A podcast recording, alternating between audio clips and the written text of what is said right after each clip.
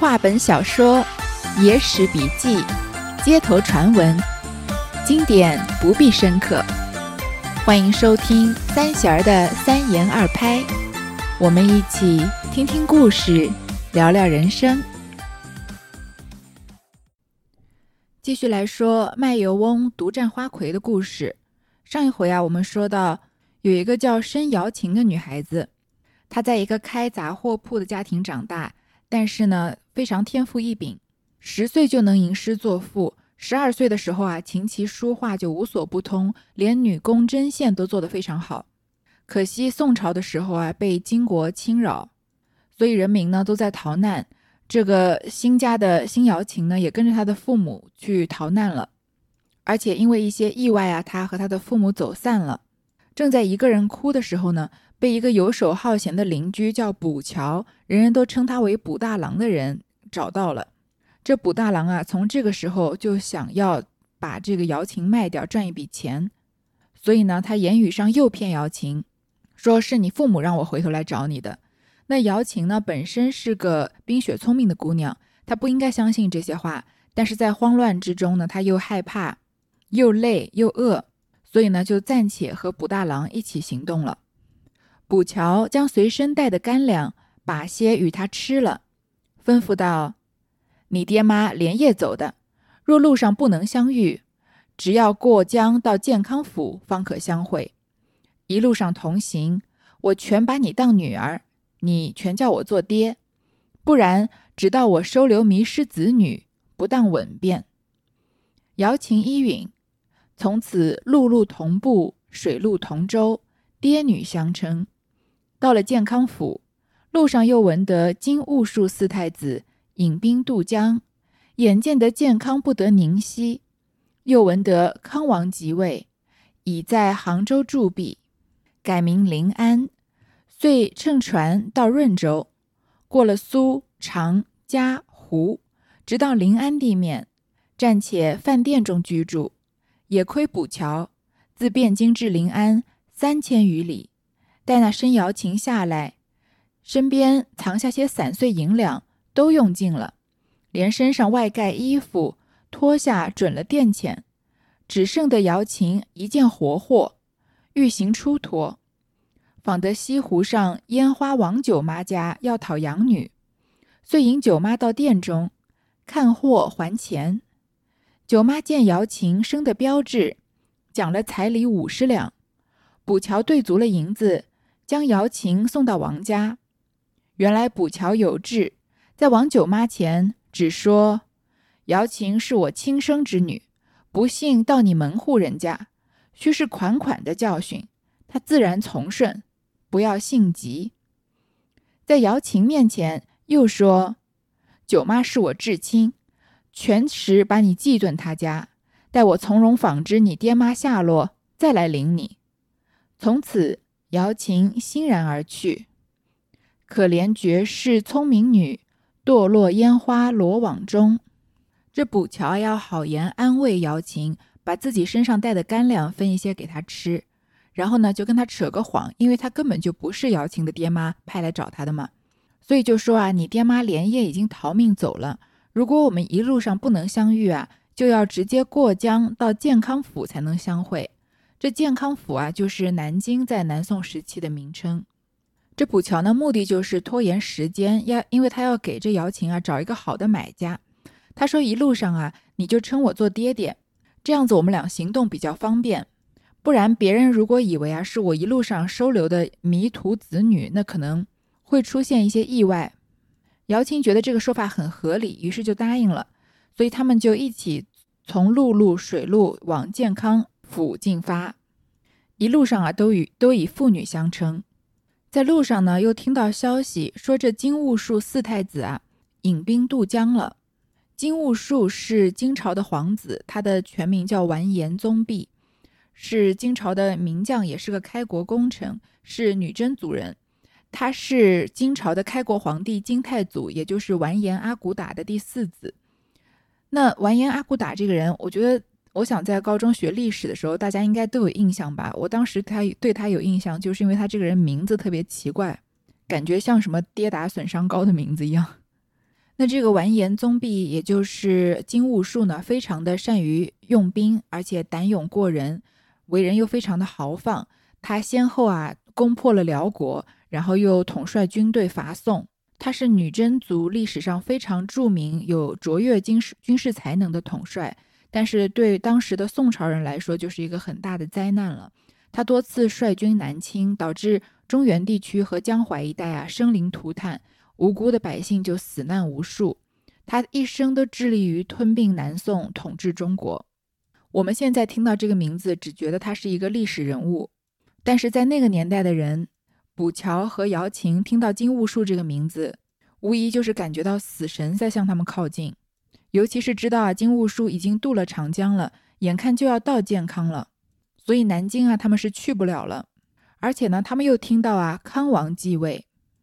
康王就是我们上一回刚刚说过的这个宋高宗赵构。那靖康之变以后，金兵俘虏了他的父亲宋徽宗和他的哥哥宋钦宗，灭亡了北宋。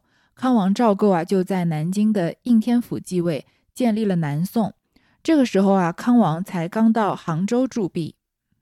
驻跸这个词啊，这个马字旁加一个主义的主，驻扎的驻，跸是一个足字旁加一个毕生的毕，它是一个普通人不能随便乱用的词，它是专用于皇帝或者后妃外出途中暂停小住，或者是帝王出行的时候啊，开路倾道，禁止通行。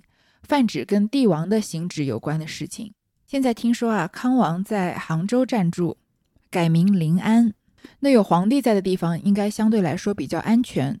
于是啊，他们就乘船到润州，润州也就是今天的镇江，过了苏州、常州、嘉兴和湖州，一直啊来到临安地面，就是在杭州找了一个饭店暂住。也亏得补桥啊，他虽然是个人贩子，但是他赚的也算是个辛苦钱。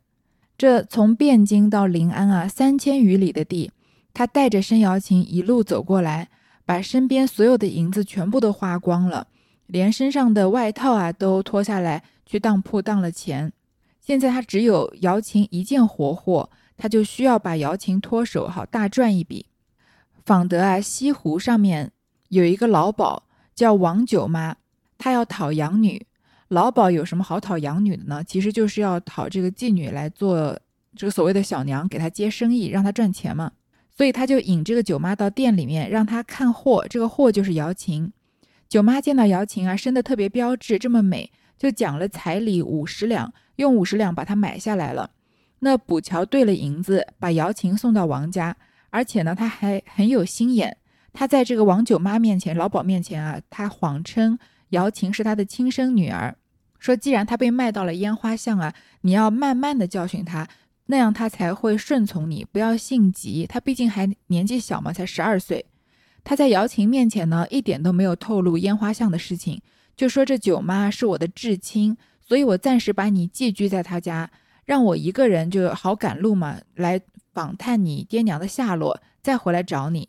于是呢，瑶琴就不疑有他，跟着王九妈就走了。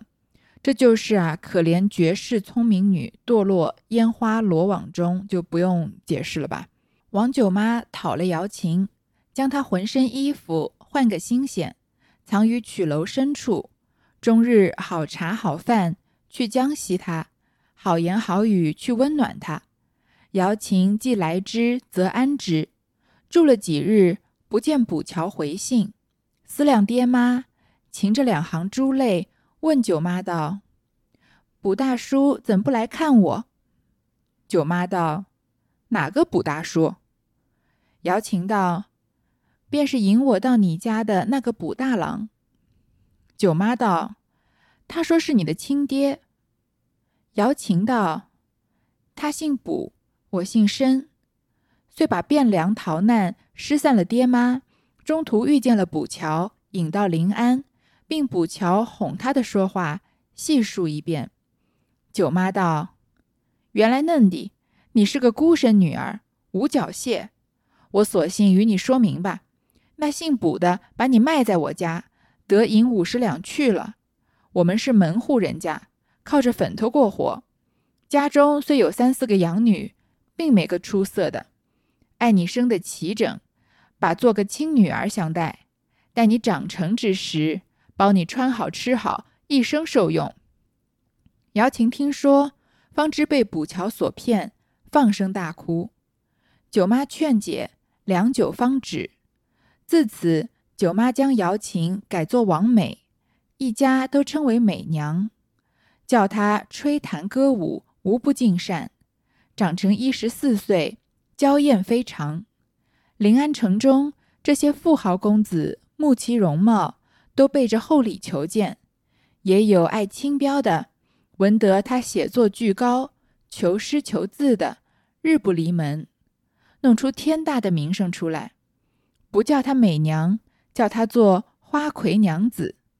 西湖上子弟编出一支挂枝儿，单道那花魁娘子的好处。小娘中谁似得王美儿的标志？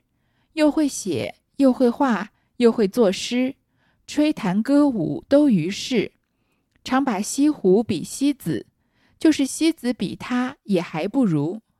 哪个有福的趟着他身儿，也情愿一个死。这个王九妈听了卜桥的话，就真的对姚琴非常的好，给她好茶好饭好吃好穿的。这姚琴住了几天啊，看到卜桥没有回来找她，非常的想念自己的爹娘。就问这个王九妈说：“卜大叔怎么不来看我？”这个时候，这个谎言就被拆穿了嘛。因为他们两个人一对峙，王九妈就说什么：“卜大叔那不是你爹吗？”姚琴就把事情的来龙去脉啊都和王九妈说了一遍。九妈说：“啊，哎呀，原来你是一个孤儿，是个无脚蟹。这个没脚蟹这个词，我们今天还用，就是形容没有帮手、无依无靠、孤苦无助的人。”这王九妈就跟他摊牌了。说我们是门户人家，门户人家就是妓院的意思。这姓卜的把你五十两卖给我了。我呢虽然有三四个养女，这个养女就是养成他们到了年纪让他们去接客的嘛。但是呢，他们的外貌都没有一个出色的，就喜欢你生的齐整。所以我把你当亲女儿看待。等到你长成啊，可以接客的时候，保证你啊一生吃穿无忧。这姚琴这个时候才知道被卜桥骗到烟花巷之中了。就放声大哭，这九娘啊劝了他好久才结束了，因为姚琴毕竟才十二岁，离他出去接客还有一段时间，所以中间这段时间呢就略过不提。从此啊就把姚琴改名叫做王美，就跟这个王九妈姓王，因为她漂亮嘛，直接就叫她王美，所有人都称她为美娘，然后教她一些妓女必须要会的技能，就是取悦男人的技能嘛，吹奏啊、弹琴啊、歌舞啊。那姚琴本来就是个冰雪聪明的女孩，她基本功又很好，所以呢，什么东西都学得非常的快，非常的好。等到她十四岁的时候啊，已经长得娇艳非常。这个临安城，就是杭州城里面那些富家公子啊，都非常倾慕她的容貌，很多人都带着好多的好厚的礼来求见姚琴一面。也有爱清标的，就是一些比较清高的、清新脱俗的人。听说这王美娘啊，字写得好，又会做文章、作诗。所以跟他求诗求字的也很多，没多久啊，这王美娘的名声啊就传遍了整个杭州城，人们都不叫她本名，当然美娘也不是她本名了，都不叫她的名字，叫她花魁娘子。这花魁就跟杜十娘一样了，有一个词叫夺魁嘛，那魁就是魁首的意思，花魁就是花中的魁首，指绝色佳人，但是主要还是指比较有名的妓女，就比如说是青楼女子中的头牌。大家还写一首词啊，来歌颂这个王美娘的美貌。但这个挂枝儿的曲调，也写得非常的粗俗。虽然前半段大部分都是在歌颂她的美貌，说她怎么美，又有文采，又会写，又会画，又会作诗，又会吹弹，又会歌舞，所有事情做起来都绰绰有余。杭州有句名言啊，常把西湖比西子。这首是宋代词人苏轼的诗诗嘛，我们都知道，也应该是背过的。欲把西湖比西子，淡妆浓抹总相宜嘛。就说你可以把杭州的西湖来比这个西施，古代最有名的美女，但是西施的美啊，也比不上王美娘的美。好像到这里都是挺不错的，就是歌颂她的美貌和才华。但是这个曲词的最后啊，还是暴露了那些追求王美娘的公子哥是如何的物化女性。以及王美娘的妓女身份啊，总之就是一个比较低贱的身份。她这么美，这么好，最后这些公子的终极目标是什么呢？哪个有福的烫着她身儿，也情愿一个死。这个汤就是汤汤水水的汤，但这里应该读烫，就是触碰的意思。哪一个有福的人啊，能触碰到王美娘的肌肤，其实也就是可以跟她一夜欢好的意思嘛。那死也情愿了。也就是说，王美娘这么多的才华，这么标致的容貌，在这些公子哥眼里啊，也就是性吸引力的附加价值而已。他们的最终目的呢，也不过就是跟王美娘睡上一觉。只因王美有了个盛名。十四岁上就有人来讲书弄，一来王美不肯，二来王九妈把女儿做金子看成，见她心中不允，分明奉了一道圣旨，并不敢违拗。又过了一年，王美年方十五，原来门户中书弄也有个规矩，十三岁太早，谓之试花，皆因宝儿爱财，不顾痛苦。那子弟也只博个虚名，不得十分畅快取乐。十四岁谓之开花，此时天魁已至，男施女受也算当时了。到十五谓之摘花，在平常人家还算年小，唯有门户人家以为过时。王美此时未曾梳弄，西湖上子弟又编出一只挂珠儿来。王美儿似木瓜，空好看，十五岁还不曾与人烫一烫，有名无实，成何干？便不是使女，也是二行子的娘。若还有个好好的修修，也如何熬得这些食养？因为王美娘呢，盛名传遍整个杭州嘛，所以十四岁上啊，就有人来讲书弄。书弄就是指妓女第一次接客的意思。他十四岁的时候啊，就有人来要求买他的这个所谓初夜吧。一来呢，王美娘不肯；二来呢，他的老鸨啊，这王九妈把他的女儿当做金子一样看成。他希望这王美娘的第一夜呢卖一个好价钱，而且看到这王美娘心中不允啊，就把她当成圣旨一般，不敢违拗。又过了一年，她今年已经十五岁了。原来门户之中啊，妓女第一次接客啊，也有一个规矩。就是如果十三岁呢，那就太早了。这个江湖上叫做市花，有一些老鸨爱钱，不顾这个年轻的女孩子的痛苦，十三岁啊就让他们卖了他们的初夜。十三岁还是小孩子嘛？其实现现在我国法律十八岁之前都是未成年人嘛，法律上面来说都是不允许发生性关系的，甚至是十四岁之前，这个不管是对方自愿还是不自愿，都算作强奸罪的。但是宋朝肯定没有这么多的讲究了，即使是那个时候十三岁还太早，那真的买了十三岁女孩子初夜的那些男人呢，也只能博个虚名，不能十分的畅快取乐，因为那些女孩子还不通人事。十四岁呢，在那个行当里面叫做开花，这个时候天癸已至，天癸就是月经的意思，女孩子来了月经开始排卵了嘛，就是有生育能力了。在那个年代呢，尤其是在妓院烟花巷之中啊，就认为那个时候男施女受发生男女关系啊，就算是正当时了。到十五岁呢，叫做摘花。在平常人家十五岁的时候嫁人还算年纪小的，但是，在妓院里面，因为他们是吃青春饭的嘛，花期非常的短，所以十五岁才开始第一夜啊，已经算是很很久很晚了。王美十五岁的时候还没有第一次出去接客。西湖上的子弟啊，就又编出一支挂珠儿来，这支啊曲啊就更加的粗俗了，读起来都让人觉得恶心。这些所谓的富豪公子啊，其实骨子里早就腐烂坏死了，就是一帮非常猥琐、没有底线，把女人视之为玩物的人。看到王美娘啊，十五岁了，还没有开始正式出来接客，还是个处女吧，就又编出一首更不堪的曲调来。就说啊，她一定是个使女，使女就是天生没有办法和男人发生性行为的女人。说她如果生理功能健全的话，怎么能忍得住这么些年的养？十五岁了还不出来接客呢，简直就是下流无耻至极啊！其实，在今天也是一样，不一定是越有钱的人就越有修养、越有品位的。有很多的有钱的人，尤其是这钱不是自己赚来的，是父母或者上一代的人赚来的时候。他们因为接触某一些东西，得到某一些东西太容易了，所以很容易就看清这个世界上的东西，或者物化女性，看清女孩子。所以很多年前网络上流行追着有钱的富家子弟喊老公，这种行为啊，即使是为了好玩，我也非常的不能理解。首先，我觉得喊人家老公一点也不好玩。再来就是啊，如果是女孩子，只是因为对方有钱就追着对方喊老公啊，那就不能怪别人把自己看清了，把自己物化了。因为首先就是自己把自己物化了嘛，可能有点过于上纲上线了。至少在我这里啊，幽默感有很多种，但是这一种不属于幽默感的范围之内。王九妈听得这些风声，怕坏了门面，来劝女儿接客。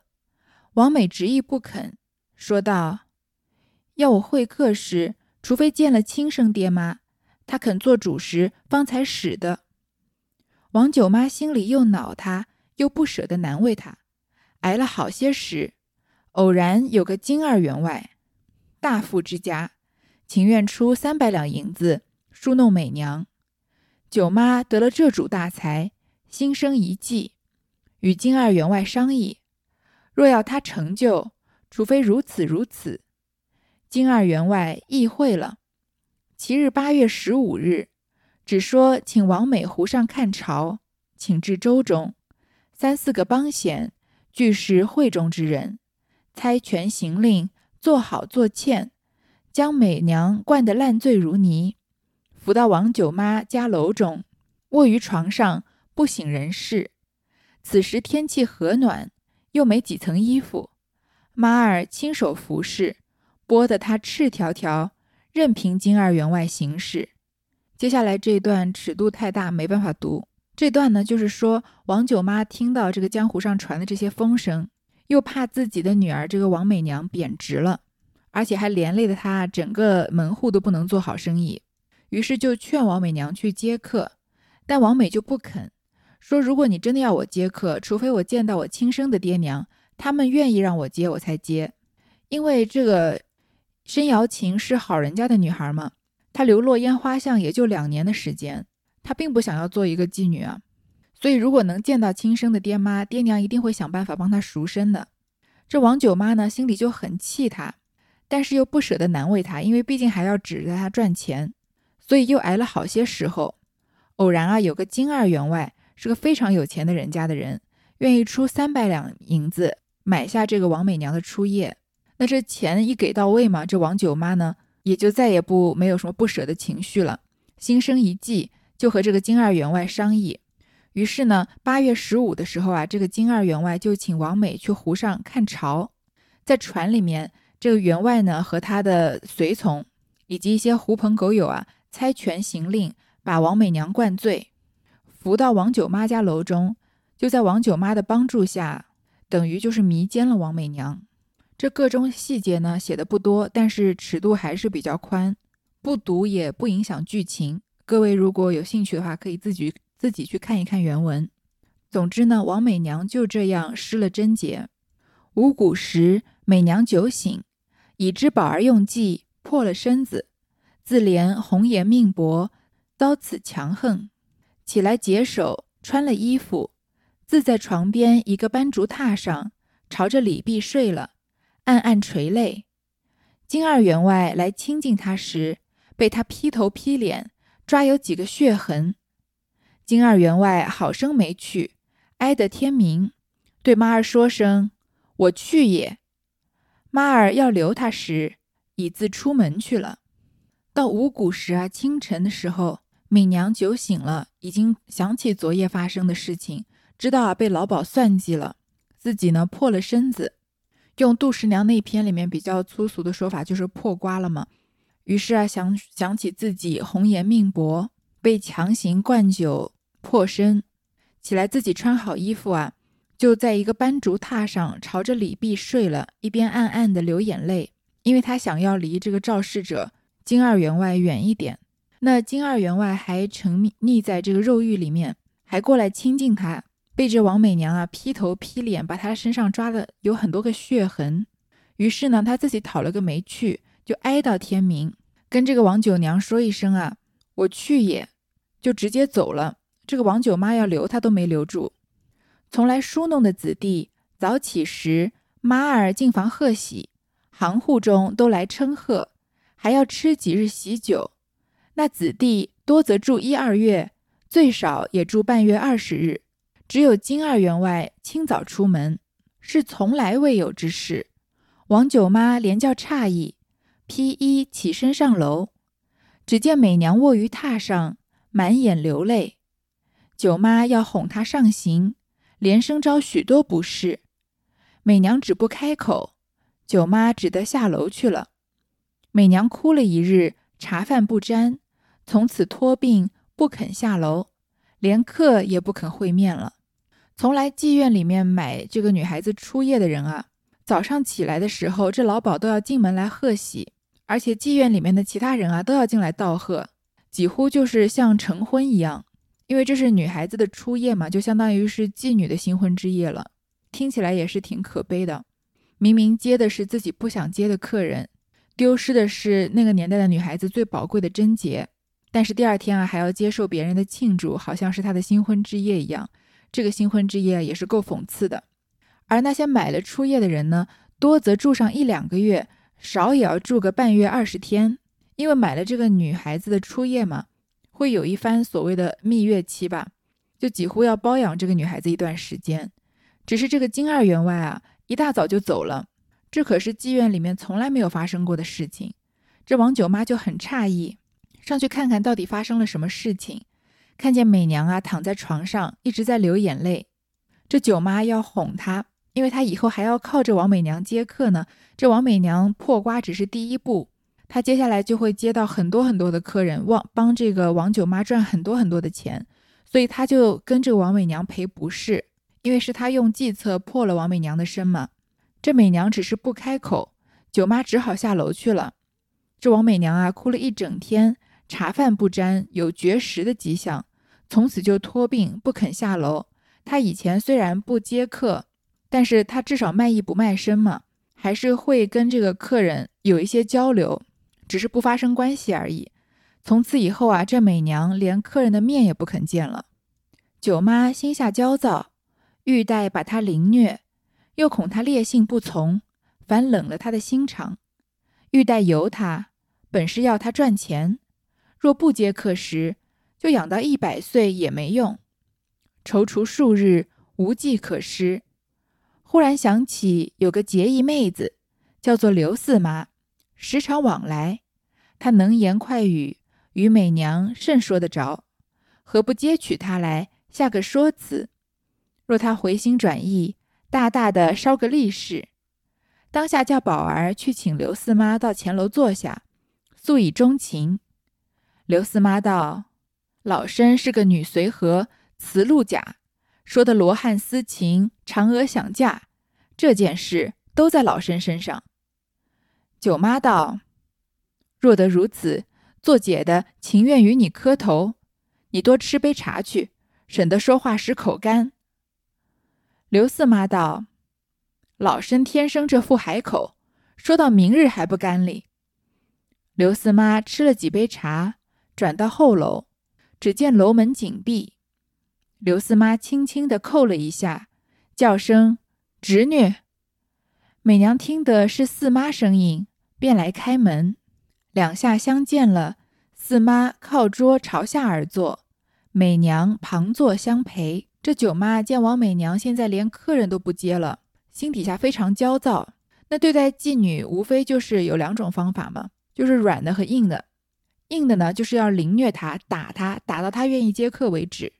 但是呢，这个九妈又很了解王美娘，她性子非常的刚烈，打也不会把她，不会让她服软的，反而冷了她的心肠。那她如果心灰意冷，自寻短见，那她不就彻底断了这个生意了吗？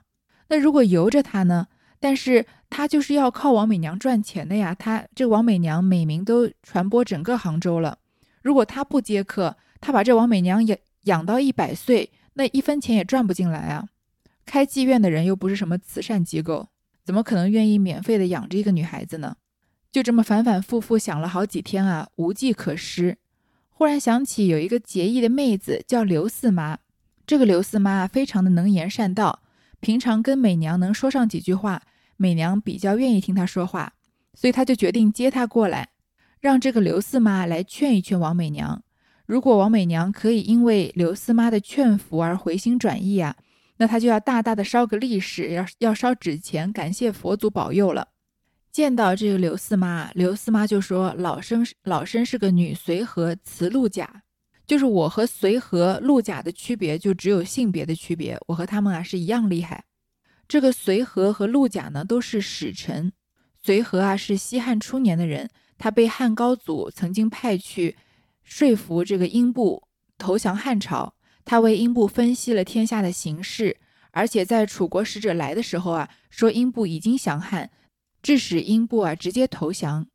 这陆贾呢是汉初时期的楚国人，他追随早年就追随刘邦，因为能言善辩啊，常常做出使的诸侯。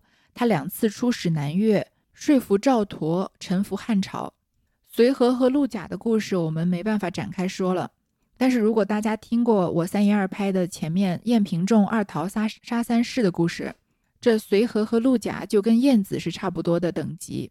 凭借着自己能言善辩、巧舌如簧，可以换来一国的投降和自己国家的安定。这刘四妈说啊，我可以说的呀，罗汉思情，嫦娥想嫁。罗汉是出家人嘛，出家人是没有七情六欲的，要断绝欲念的。但是刘四妈人能让这个出家人啊都想要谈恋爱。嫦娥在古代故事中，我们都知道她独自一个人飞上月亮了嘛。关于她是抛弃后羿还是被人陷害，有不种不同的说法。但是至少我们知道，月亮上只有嫦娥，还有一个跟她没有什么关系的吴刚。但是这刘四妈就能说的，嫦娥也想嫁人，说这件事啊都在老身身上。我们这里是不是觉得刘四妈这个夸的这个海口太大了？她不过就是一个老鸨嘛，凭什么以一国的使臣自居，还说什么自己能说到罗汉私情，嫦娥想嫁，有这么夸张吗？我们下一回啊，说到这个刘四妈是怎么样劝服王美娘的时候啊，你就能体会得到，这刘四妈说话一点都不夸张，晓之以理，动之以情，把良家女子王美娘啊就劝得下海了，真的是非常厉害。如果现在这个刘四妈去参加什么辩论比赛啊，只要题目得心应手，相信他也能打遍天下无敌手的。刘四妈呢，连杯茶也没吃。她说：“我这副海口啊，说到明天口都不会干，就去找王美娘了。两个人在美娘的房中坐下，刘四妈就要开始她慢慢的劝说王美娘下海之路。接下来这几段啊，非常非常精彩，但是呢，篇幅过长，我们就只能留到下回再说了。好，这次就先说到这儿。”